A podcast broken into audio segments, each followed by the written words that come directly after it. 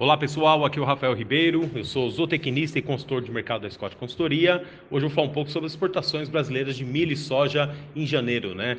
Então, segundo dados da Secretaria de Comércio Exterior, o Brasil exportou 1,90 milhão de toneladas de milho em grão em janeiro de 2021, né, até a terceira semana. A média diária embarcada foi de 126,88 mil toneladas, um volume 32,5% maior em relação ao embarcado é, em média em janeiro de 2020.